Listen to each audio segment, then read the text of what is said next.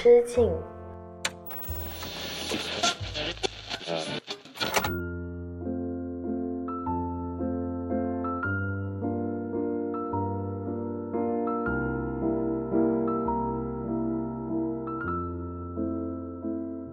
大家好，欢迎回到一人之境，我是阿车，这里是青年媒体我要为你旗下的一档单口音乐类播客。上一期呢，有跟大家分享我的二零二三年年度的粤语歌薪水盘点排行榜。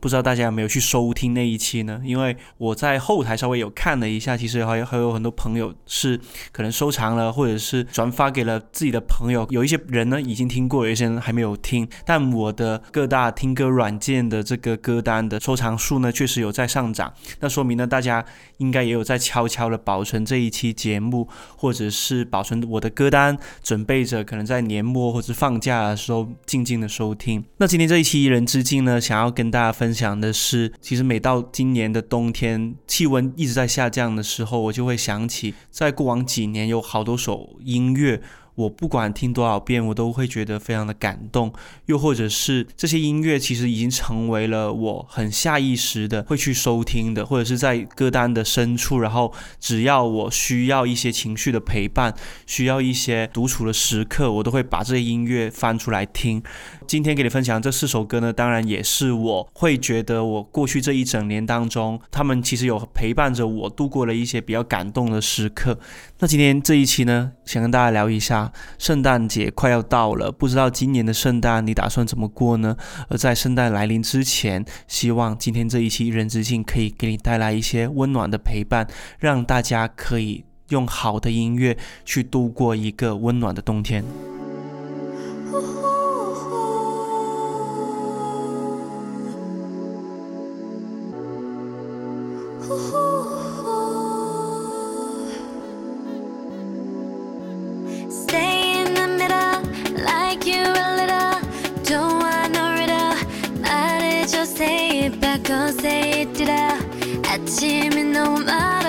say did I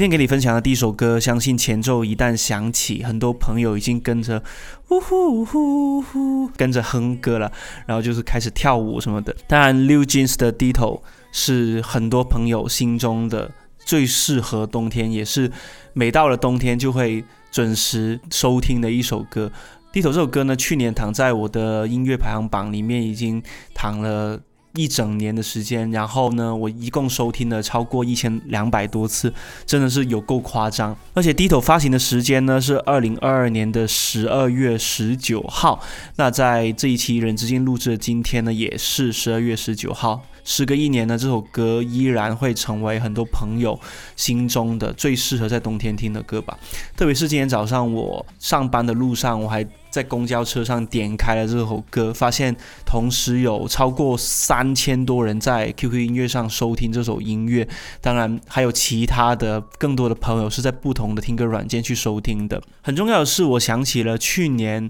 二零二二年的十二月十九号，在全面解封之后呢，有很多朋友已经就是陆续的感染了嘛。然后在感染的过程当中，当然很多朋友是待在家里面，然后吃药、喝水、睡觉，呃，上呼吸道的症状也非常的强烈，咳嗽、打喷嚏、流鼻涕，然后不停的发高烧，等待着这场病毒可以慢慢的过去。然后有很多朋友也会跟我说，他在家里面是自己给自己做饭，哪怕是一个再不会给自己做饭的，从来没有下过厨的朋友，在去年特殊经历当中，也慢慢的掌握了很多的厨艺技能，甚至都学会给自己做三三个菜了。所以在去年冬天，其实对于大部分人来说还是过得比较艰难的。而在这时，去年的十二月十九号，《低头》这首歌发行的时候，朋友圈同时有很多人在收听这首歌，并且点开了《低头》有两个版本的 MV。然后大家如果有看过《低头》的 MV 的话，一定知道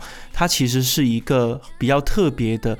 第一人称视角的 MV，在 MV 当中呢，主角不是六 Jeans 五个女孩，而是我们自己。我们可以是一家学校里面的某一个高中的女生，然后我们有。拿着一台自己的 DV 机，记录着校园的生活日常。而在这个过程当中，其实没什么人跟我们玩。下课之后，我们也是一个人待着，一个人坐在树荫底下去看风景，一个人在天台上去晒太阳，又或者是跑在教室的走廊上面。但是留给我们的只有教室走廊的回声，没有别的声音。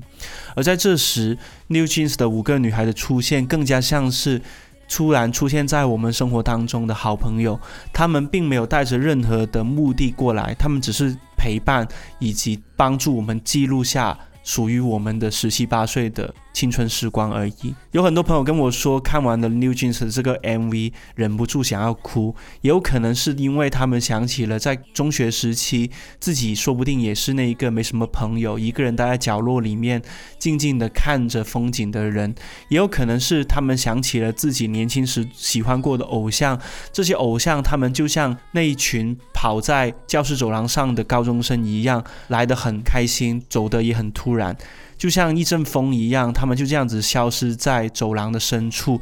也像是我们喜欢过的那些歌手跟偶像。他们的出现，有些人是昙花一现，有些人是已经变成了自己认不出来的中年人的样子。但不管怎样，他们陪伴过我们那段真实的时光，确确实实给了我们太多的生活动力。而今天给你分享这一首歌《低头》呢，另外的话，其实也想跟大家安利一下他的制作人。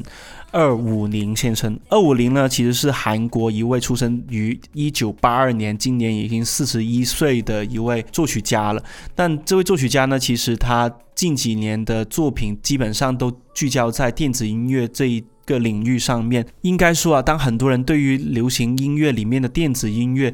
的印象还停留在 disco，还停留在那些夜店，或者是停留在那些呃快节奏的舞曲。的刻板印象当中的时候，二五零先生其实开创了算是韩国流行音乐的一个小小的新的时期吧。就是他的电子音乐居然是有很深的共情感的，什么意思呢？就是当你听《低头》这首歌的时候，可能感觉不到电子音乐的存在，但是他们确确实实用着电子音乐的一套叙事逻辑去告诉你说。我懂你，我永远陪在你身边。而这种共情跟强大的情感共鸣的内核，并不是专业做电子音乐的一些欧美。西方的一些音乐人能够做到的，相反，真的是只有东亚的音乐人，他们在谱曲的时候，才会把他们的情绪、把他们的回忆也融入到这样子的音乐旋律当中。所以在这里也非常推荐大家可以去多听一下这位制作人二五零先生他的其他音乐作品，包括我非常喜欢的韩国 rapper Bin Sino，他今年发行的那一张专辑《n w i s k y 里面的十八首歌，其实有一半的。作品是由二五零先生亲自作曲跟编曲的。这个，如果你是喜欢听韩国嘻哈的话，这是一张完全不可以错过的专辑。好了，不管你有没有听过 New Jeans 的《低头》，此刻让我们静静把这首歌听完吧。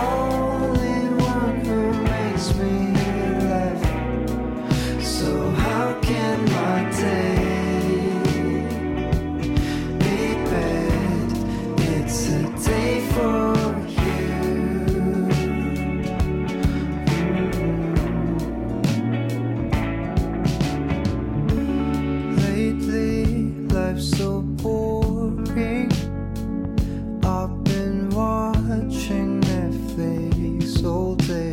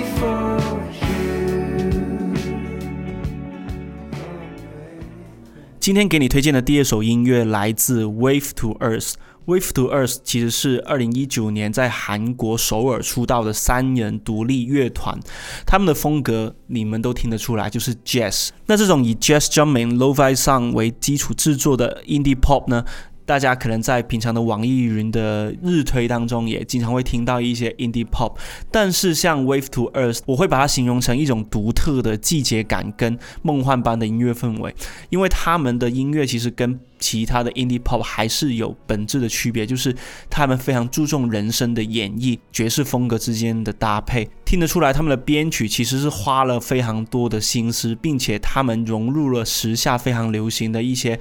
jazz jumping 以及 low-fi sound 这种低频的音乐在里面，就显得在冬天非常适合。大家去收听。要说到冬天呢，圣诞节一直以来对于我来说都是非常重要的一个节日。我小时候对于圣诞节最深的印象就是，应该是在我十岁左右吧。我人生第一次过圣诞节是跟着我的姨妈以及她的两个小孩，就是我的表弟跟表妹，一起去了一家西餐厅去过的圣诞节。为什么我印象这么深刻呢？因为小时候家里。可能家境不太好嘛，就是我的很多社会的生活，或者是带着去见世面的这种场合呢，很多都是由我的姨妈带我去的。然后我姨的姨妈呢是一个特别温柔的一位女士，在我小时候，因为我学习成绩比较好嘛，她就每一次来我家都会给我带礼物，并且跟我说，呃，就是学习成绩真的很好，一定要坚持努力哦，以后可以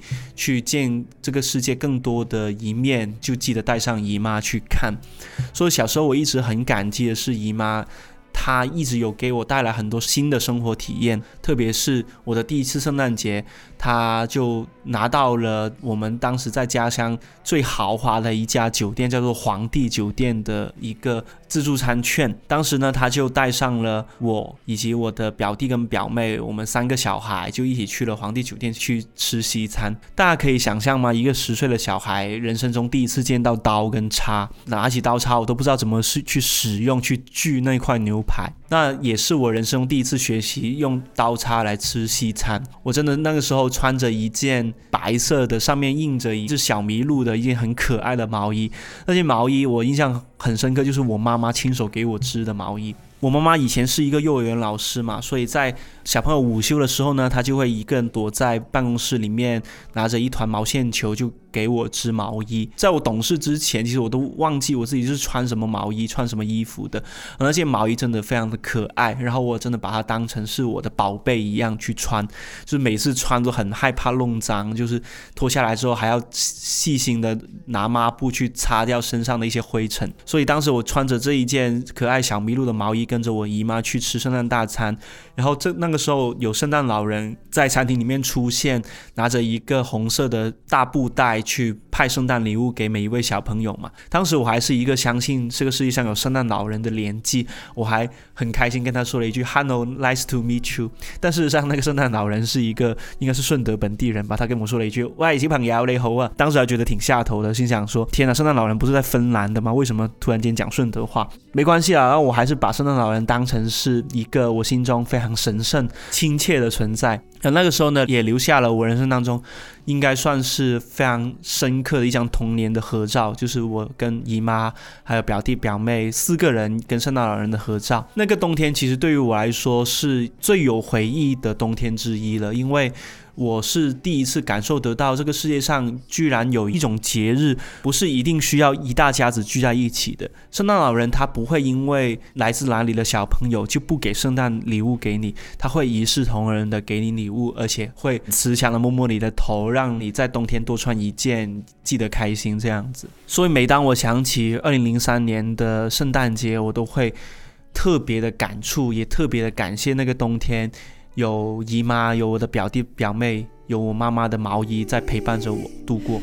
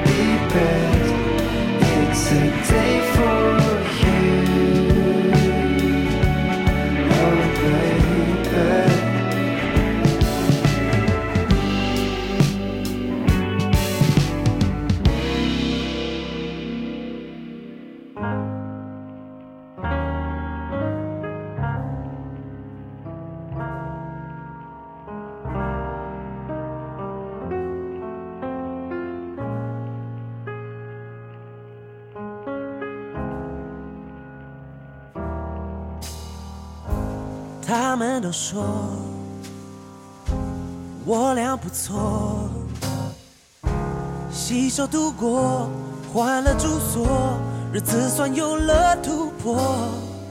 带点天旁人羡煞，我们的梦想逐渐兑现。但为何觉得这样的我们越来越像彼此的过客？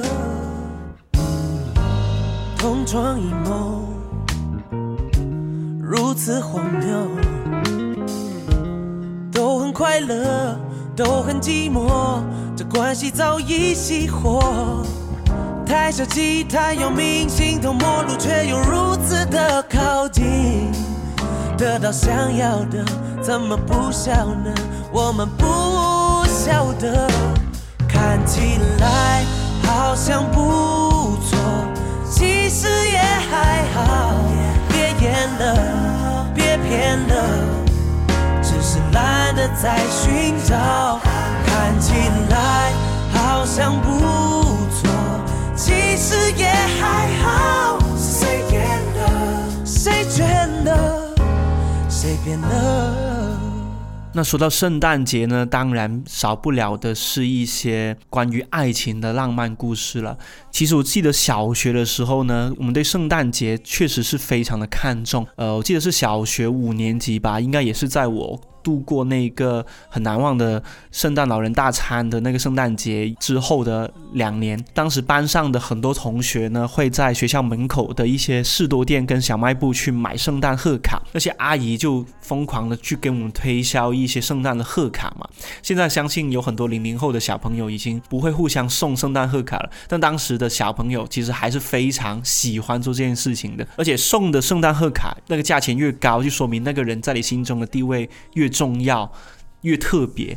当时的圣诞贺卡分好几种啊，有五毛钱的，就是打开只有一张纸，然后还有两块钱的，两块钱就稍微精美一点吧，有一些丝带啊、圣诞老人、麋鹿、礼物、圣诞树的一些贴纸在上面。更贵的是那种好像是三块钱还是三块五一张的那种圣诞贺卡，打开它是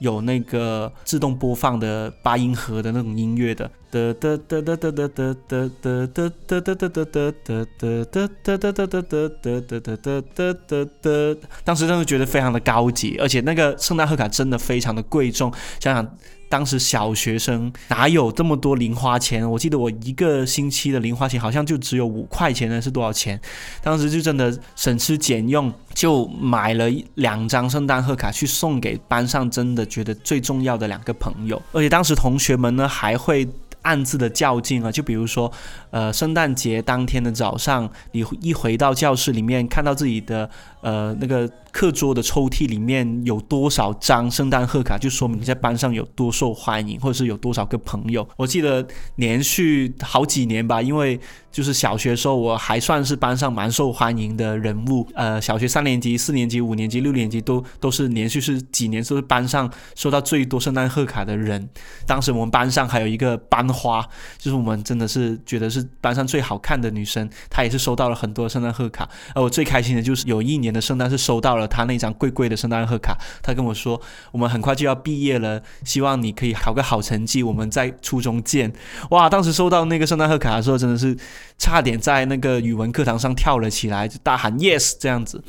但很好笑，就是因为我们当然也没有发展任何的。爱情的什么故事啊？当时也就才十一二岁的年纪吧，但还是非常的开心，也非常的呃觉得那张贺卡非常的珍贵，一直把它放在了我的老家的一个衣柜的一个很宝贵的一个盒子里面。但是后来搬家，莫名其妙不知道为什么弄丢了，我还觉得可惜了很久很久。但是圣诞节对于我来说呢，一直以来都是一个象征着心意、象征着惊喜、象征着。你可能一年到头，你都不知道有这么一些人正在那么默默的关心着你，照料着你。这种心情是真的，其他的节日有点难赋予给我们的感受吧。那今天给你分享的第三首歌呢？也是我最近比较喜欢听的一首 RMB，它的名字有点特别啊，叫做看起来不错，其实也还好，来自台湾歌手 Jason 的一首作品。那这句话看起来不错，其实也还好呢，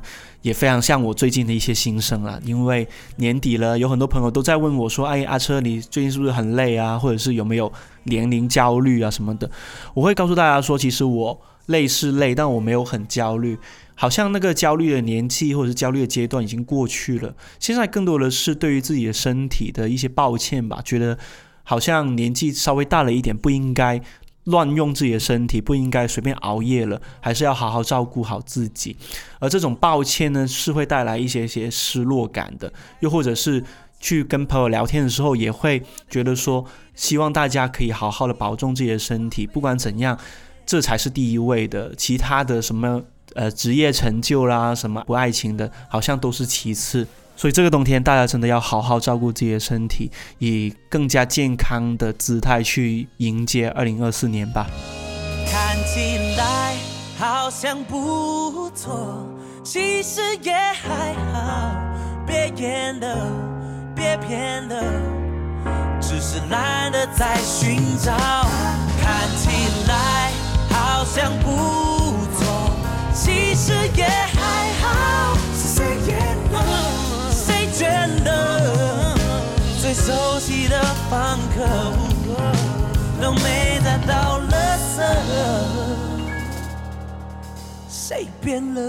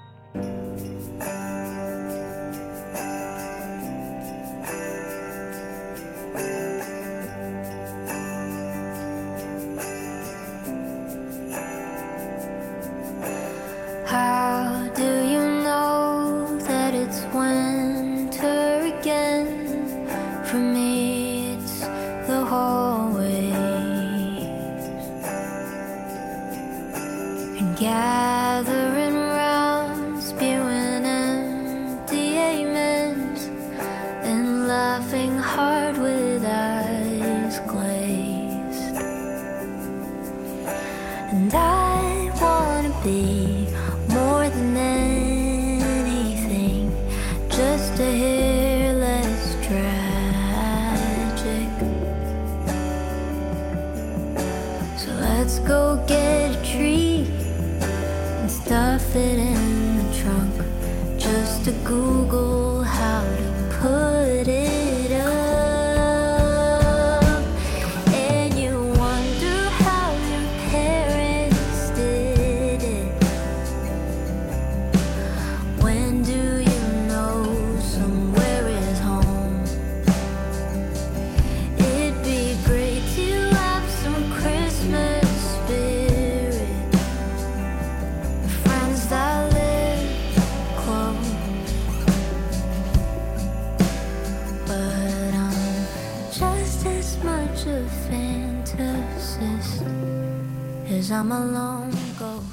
今天给你推荐的最后一首歌呢，是我应该是近几年最喜欢的一首圣诞歌曲，它来自 Niki 的《Hallway Weather》。那这首歌呢，我不知道有多少朋友有听过啊，因为我也有点难去定义它到底是比较热门的还是小众的。但是我身边确实没有特别多的朋友有听过这首圣诞的主题歌。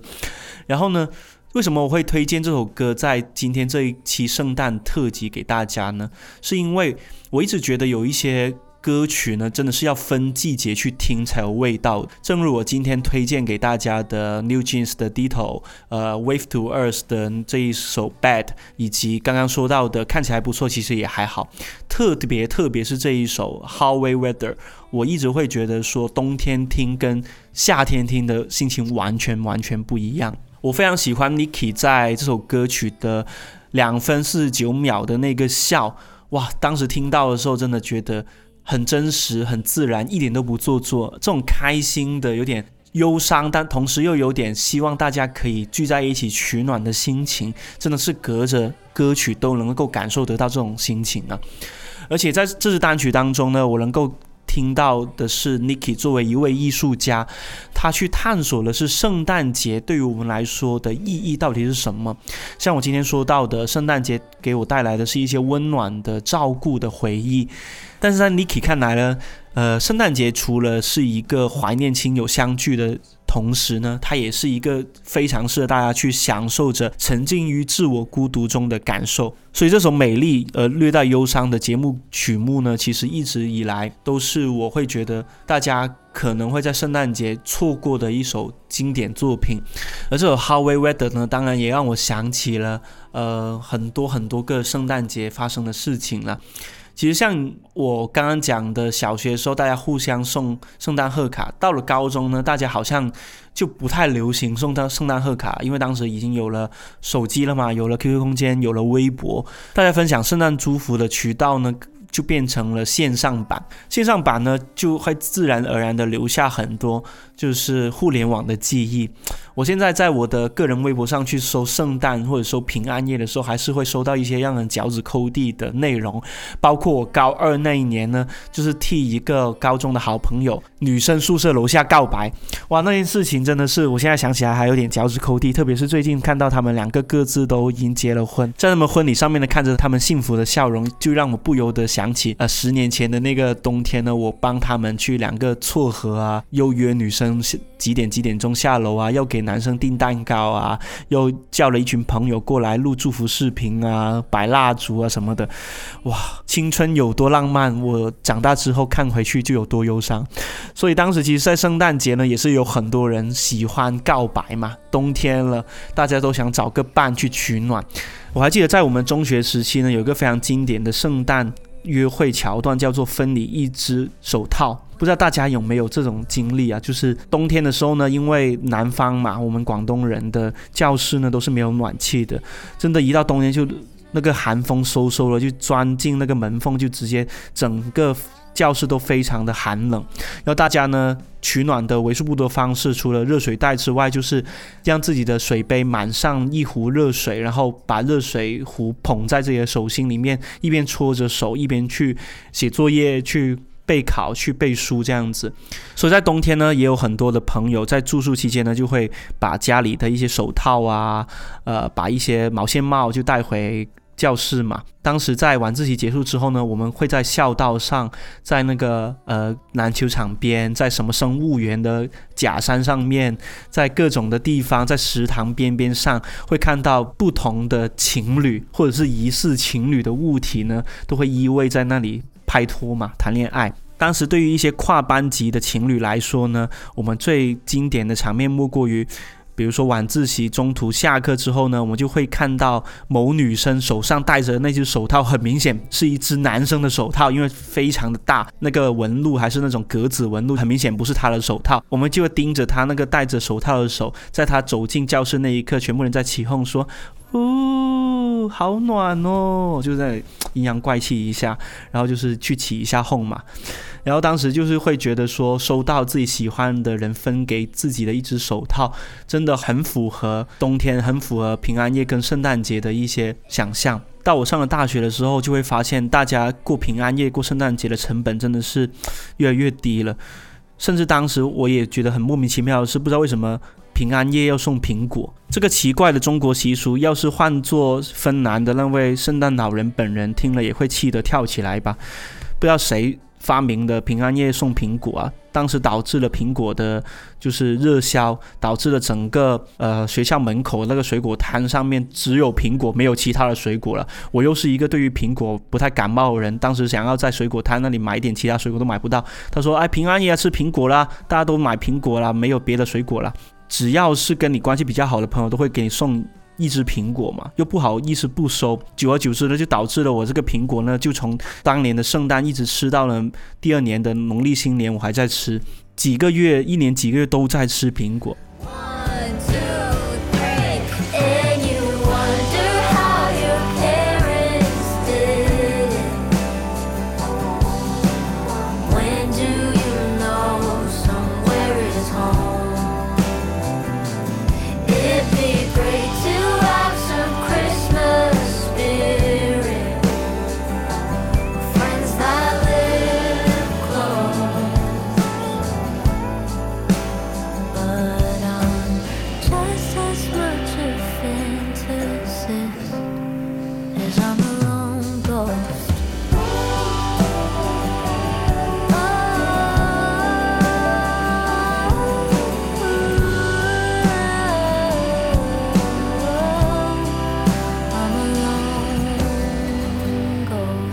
好了，那今天给你分享了四首呢，是我应该说是冬天以及圣诞节都非常适合收听的歌。呃，这一期《人之境》在播出的时候呢，其实距离平安夜、距离圣诞呢已经没几天了，相信大家应该也有了自己的一些节目跟计划了吧？那就算你没有的话。可以反复的去收听这一期节目，让阿车让一人之境可以陪伴着你去度过这个可能有点平凡，但它照样是安心的一个二零二三年年末圣诞节。好了，这里是一人之境播客，每期会给你带来一些好听的音乐故事，以及我所看到的、听到的新鲜八卦。那后面给你更新的两期呢，已经是我们在二零二三年最后的两期节目呢。我也许会给你分享一些我的年末的感受，或是年终的盘点，又或者是一整年下来我听过的一些真的觉得不得不分享给大家的一些音乐故事。大家也要记得锁定一人之境啦。那我们在二零二三年的最后还要继续进。面吧。我们下期再见拜拜。